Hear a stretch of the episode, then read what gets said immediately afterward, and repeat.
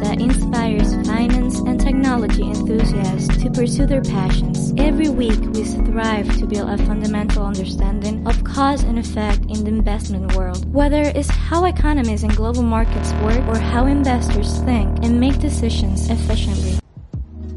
Sean todos bienvenidos a un nuevo episodio, esta vez el más especial, porque nos encontramos con la persona con el mayor aporte y responsabilidad a nivel educativo en lo que es la educación superior en la República Dominicana.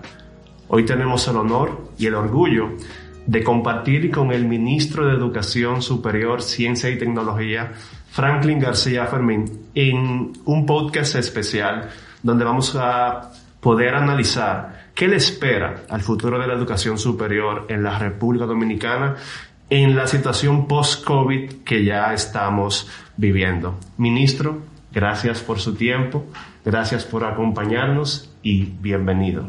Gracias a ustedes por esta oportunidad y estamos a su entera disposición. Gracias, ministro. Ministro, vamos ya por 24 meses de COVID directamente afectando la situación educativa a nivel nacional y realmente esto ha provocado que las universidades tengan que adaptarse, continuar dando clases. El sistema educativo de un país nunca puede detenerse y para esto las universidades han optado por continuar impartiendo clases a nivel online. Pero desde el ministerio, ¿cómo vemos la situación post-COVID? ¿Cómo va a ser la nueva situación educativa ya cuando todo vuelva a la normalidad? ¿Volveremos a, las aulas o será más un híbrido? Sí, yo pienso eh, que la virtualidad llegó para quedarse, como se dice, muchas personas y expertos lo dicen. Y te pongo un simple ejemplo.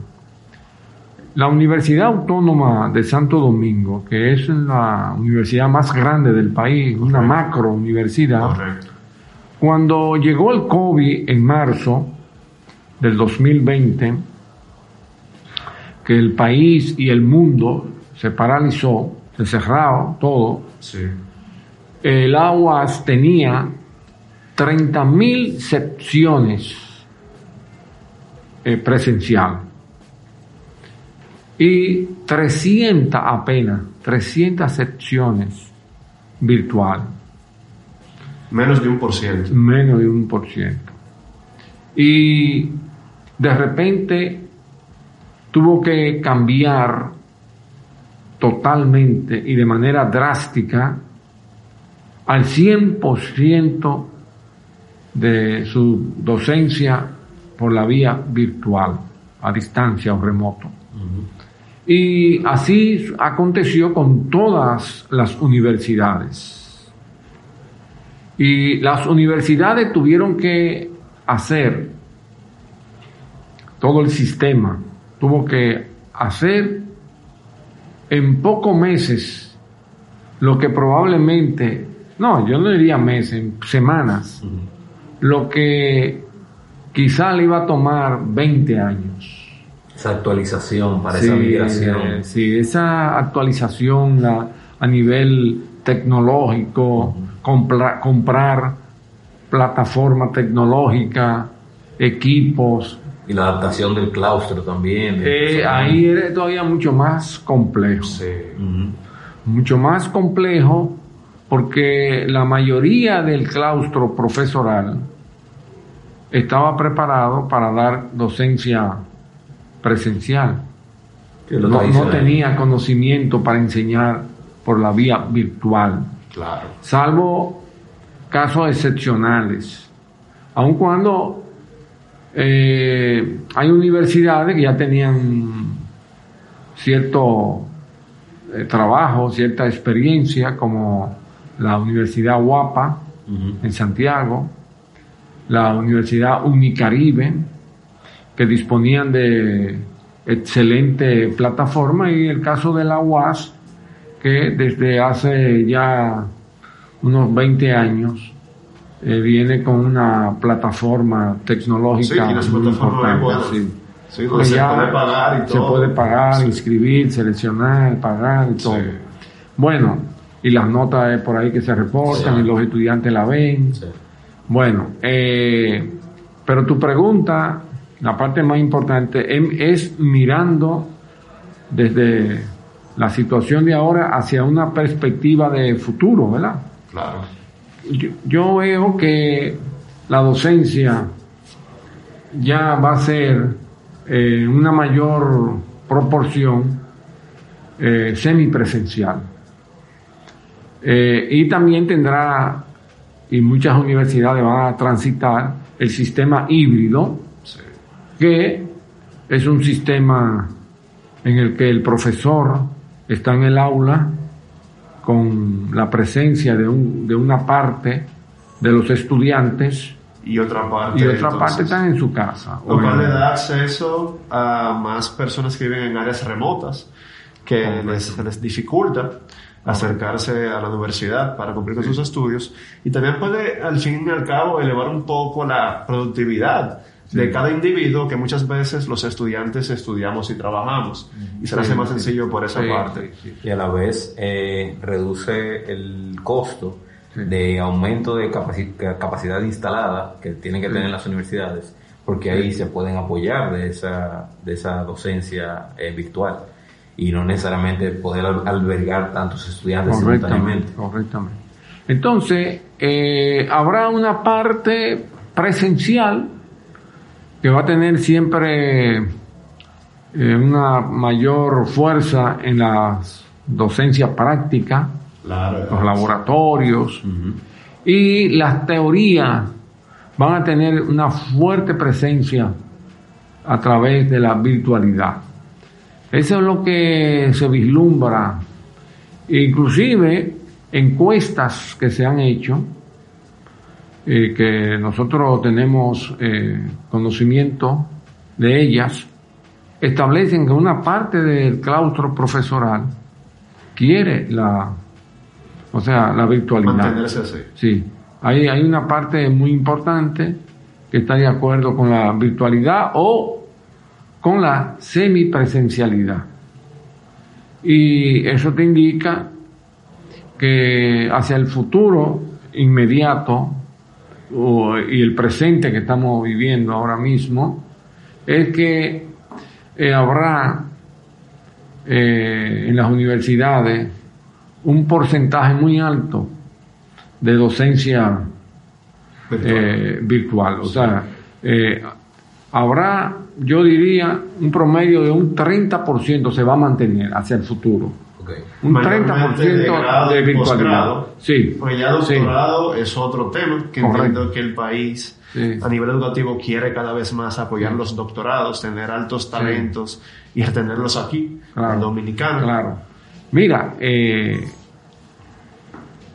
yo pienso que la, la realidad que se va a, a presentar en las universidades en el futuro inmediato es que una parte muy importante de los recursos de las universidades tendrán que volque- vol- eh, volcarlo hacia, la, hacia eh, ponerse a la altura Claro. eh, tanto de sus profesores, que fue uno de los mayores problemas, o sea, eh, preparar a los profesores. El MESI, es decir, el Ministerio de Educación Superior, Ciencia y Tecnología, tuvo que contratar con universidades nacionales y extranjeras eh, para formar a una parte importante de los profesores, o sea, en, en el camino. Sí. O sea, es un proceso Para acompañarlos. que tuvimos que hacerlo.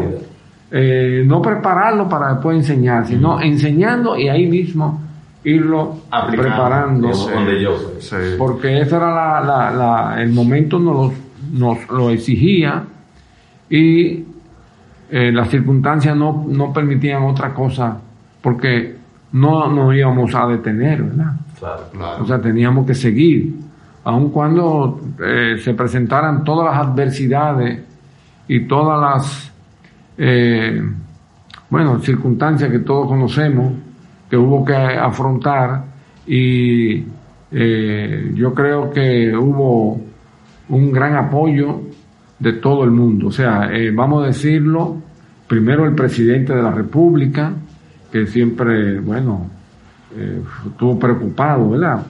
Porque cuando se produjo la llegada del COVID y, y- y toda esta situación que involucró, hubo una deserción muy alta Sí, de, de estudiantes que desertaron. Eh, múltiples razones, eh, como la que tiene que ver con la, la financiera. Eran jóvenes que trabajaban Y pagamos sus y estudios. estudiaban, y pagaban, ellos pagaban sus estudios y perdieron los empleos. Entonces desertaron. Otros, sus padres que le cubrían el pago, Perdieron. eh, perdieron los empleos y entonces también eh, desertaron. Otros, eh, y quizás los, los más pobres, y sobre todo aquellos que están afectados por esa brecha digital que hay tan, tan amplia, pues no, se sintieron, ¿verdad? Y decidieron de- desertar. Entonces ahí se aprobó lo que se llama el bono eh, estudiantil, que fue una, ayuda que se le dio a esos jóvenes que desertaron para que pudieran reinsertarse. Y a la Universidad Autónoma de Santo Domingo el presidente le dio una ayuda de 234.5 millones de pesos para también enfrentar eh, la situación y pudiera poner al día, primero pagar las licencias, eh, ponerse al día en la tecnología, pues si le faltaba eh, algunas, alguna tecnología, la pudieran comprar.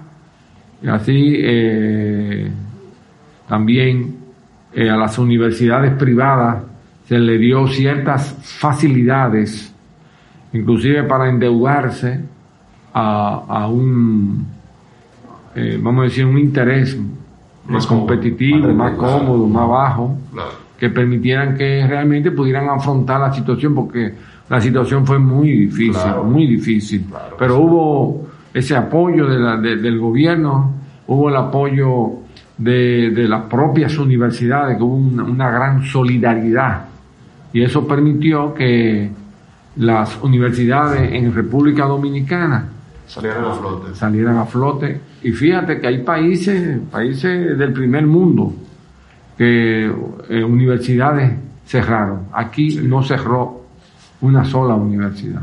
Sí, eso deja mucho que decir del gran trabajo que ustedes han hecho, han dedicado. Y de verdad que al mismo tiempo, ministro, eh, todo este cambio tan repentino ha traído consigo nuevos retos y ha desenmascarado nuevas profesiones que necesitamos en el país. Claro, claro. Hay nuevas carreras que se tienen en plan, que se, quiere desarrollar, se quieren desarrollar para el profesional dominicano del mañana. Sí, mira, eh, todo esto también ha dado lugar a que en el país se, eh, se formen universidades especializadas en educación remoto. O sea, ya hay universidades que se van a dedicar a la educación virtual, Correcto. como lo hay en toda parte. Sí. España, por ejemplo, tiene, con la cual nosotros tenemos eh, acuerdos, el, el MESI, eh, la, la Universidad a Distancia de Madrid, UDIMA, que tiene sede en el país, a través de, Los convenios que sí, de convenios con el país. Y eh, hay universidades que ya se van a ir más por la vía virtual, se van a dedicar más esfuerzo que, la, que la educación presencial. Y hay otras que, en universidades que se quieren crear, hay intentos de crear universidades especializadas en la educación Virtual. virtual. Sí. Y eh, también todo esto ya con, con, un- con mayor criterio, con mayor sosiego, ya se están eh, formando profesores para la educación eh, virtual. Y probablemente ustedes van a, a encontrarse en un futuro inmediato convocatoria a concurso para profesores eh, a través de la enseñanza virtual. Es decir, que van a tener que tener su, su especialidad eh, en lo que se conoce como educación virtual para el aprendizaje, con su sigla EVA, que eh, son expertos, especialistas, que han sido formados para la educación virtual. Porque muchos tuvieron que enseñar a través de la virtualidad sin cumplir lo, ni tener los conocimientos del uso de las herramientas. Son métodos diferentes. Sí, porque no poder enganchar con no es simplemente pararte ante un, un aparato, un equipo y conectado. Eh, eso tiene muchas implicaciones y requiere también dominio, el, dominio ¿verdad? Para tener un, para que sea eficiente la enseñanza. Porque eh, lo que quizá no da los mismos resultados ahora en algunos casos, en muchos, bueno, en muchos casos vamos a decir, es que el profesor no tiene el dominio, ¿verdad? Del, manejo de la tecnología. Claro, claro. Ministro, en el país de las carreras mejor remuneradas, eh, actualmente están en la área financiera, todo tiene que ver con economía. Y precisamente eh, un sector que es el que nosotros acá en Abacus dominamos, es el de las bolsas de valores. Los profesionales graduados del 2007 hacia acá han podido desarrollarse bastante bien estos últimos 15 años, trabajos muy buen pagos y también eh, prácticamente tenemos la bolsa más importante de la región del Caribe y se pronostica que en los próximos 10 años podamos competir con las bolsas tanto como de Chile, con la cual tenemos un convenio, tanto como la de Argentina. O la de México. así por, exactamente, así por el estilo. Y hay algunos planes de continuar apoyando a las universidades a que salen, sigan saliendo buenos economistas, buenos financieros y finalmente poder, a través de las bolsas de valores que al fin están para democratizar las riquezas de un país, a través de instrumentos de inversión, hay planes de continuar eh, desarrollando esa vía. Sí, fíjate, eh, esa tendencia que tú señalas se manifiesta cuando hacemos las convocatorias para becas, tanto nacionales como internacionales. Ahora mismo eh, estamos enviando un grupo de más de un centenar de becados a, a México. Okay. Y, y nosotros teníamos disponible 15 becas para el área de las finanzas. Y resulta que tuvimos que mandar 22. Tuvimos que enviar 7 más. Es decir, porque la demanda fue tan, tan alta. Es decir, que hay, hay un interés. Y claro, ese interés es fruto de que hay un mercado, el mercado financiero, ¿verdad? Que es una especialidad que tiene mucho futuro. Y entonces los jóvenes, eh, o sea, lo, perciben, lo entienden, y entonces deciden formarse en esa, área. que le va a permitir, como tú bien has explicado, tener empleos, tener empleos eh, especializados, no solo aquí en el país, en cualquier parte del mundo, ¿verdad? Le abre las puertas si tiene la preparación adecuada y debida, ¿verdad? Y, y eso pues es un atractivo para muchos jóvenes que quieren tener empleo, empleo de, categoría y empleo bien remunerado.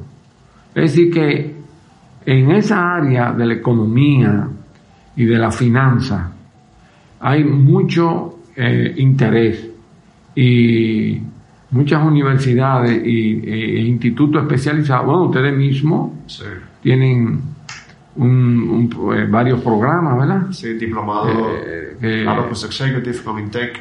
Correcto, preparando y especializando jóvenes que tienen interés, que se quieren preparar o que quieren hacer negocios eh, propios, eh, o sea, emprender negocios propios Sí. en, en la área de la eh, finanza y, y- y del comercio, porque el futuro, fíjate, el futuro, con, con- con la revolución del conocimiento, ¿verdad? Que se constituye en la principal riqueza que tiene un país. O sea, ya no, no son los bienes materiales tangibles lo que realmente determina la riqueza de un país, sino son aquellos eh, bienes intangibles, Sí. como el conocimiento, Capital humano. capital humano, Que de una forma u otra producen el bienestar. que son las que dan y producen riqueza. U- eh, hace, eh, yo diría, eh, 50, 70 años, 80 años atrás, que la principal riqueza que tenía un país era el petróleo, La tierra. o la sí, tierra, sí. ¿verdad? Argentina, por ejemplo, era un país poderoso, tenía o tiene grandes extensiones de territorio, ¿verdad? Pero ya hoy eh, hay ejemplos de que en un pequeño cuarto se puede crear una empresa, Sí, es el caso Eh, de San Francisco en sí. Estados Unidos. Sí. correcto, que tienen ya inclusive llegan a tener miles de empleados. Esparcidos por toda parte. Sí, que Sí. compite Sí. con cualquier industria, co- pero manejado sí, sí, desde sí. un espacio limitado. Correctamente. Esa es la realidad y ese es el futuro. Sí, definitivamente está el caso de Google, que Sí. empieza en un garaje. Sí. La misma Apple empieza en un garaje. En un garaje. Amazon. Facebook en un dormitorio de una universidad. Sí, un, un grupo de muchachos universitarios, ¿verdad? De 19 y 20 años. Sí, Sí. así es. Ese es el futuro. Y no lo podemos, ¿verdad? No lo podemos negar ni, ni lo podemos eh, ignorar. Sí, prácticamente el capital humano es lo más valioso Sí, sí. que un país Por eso hay que tener. invertir, hay que invertir en educación, informar, Sí. formar capacidad. Sí, y aprovechar esta población joven que tenemos, que entiendo que no pasa de 27 años, Sí. la edad del dominicano de verano. Sí, sí. En su gran mayoría se están preparando y es la seguridad que podemos tener para la República Dominicana del 2030 y 2040. Sí, así es. Pues, ministro, ha sido un placer compartir con usted esta tarde. Gracias por aceptar nuestra invitación, por compartir su conocimiento con la comunidad dominicana y de verdad que es un orgullo tenerlo aquí esta tarde. Gracias a ustedes y aprovecho para felicitarles por el trabajo que ustedes vienen haciendo a favor de la educación y sobre todo en, en- en- en esta área tan especializada y tan importante, ¿verdad? Que es el- el los negocios, el comercio, la finanza, la economía. Es decir, que ustedes desde esta institución están haciendo un aporte muy, muy, muy importante. Yo les felicito. Gracias por Muchas esas gracias. palabras, ministro.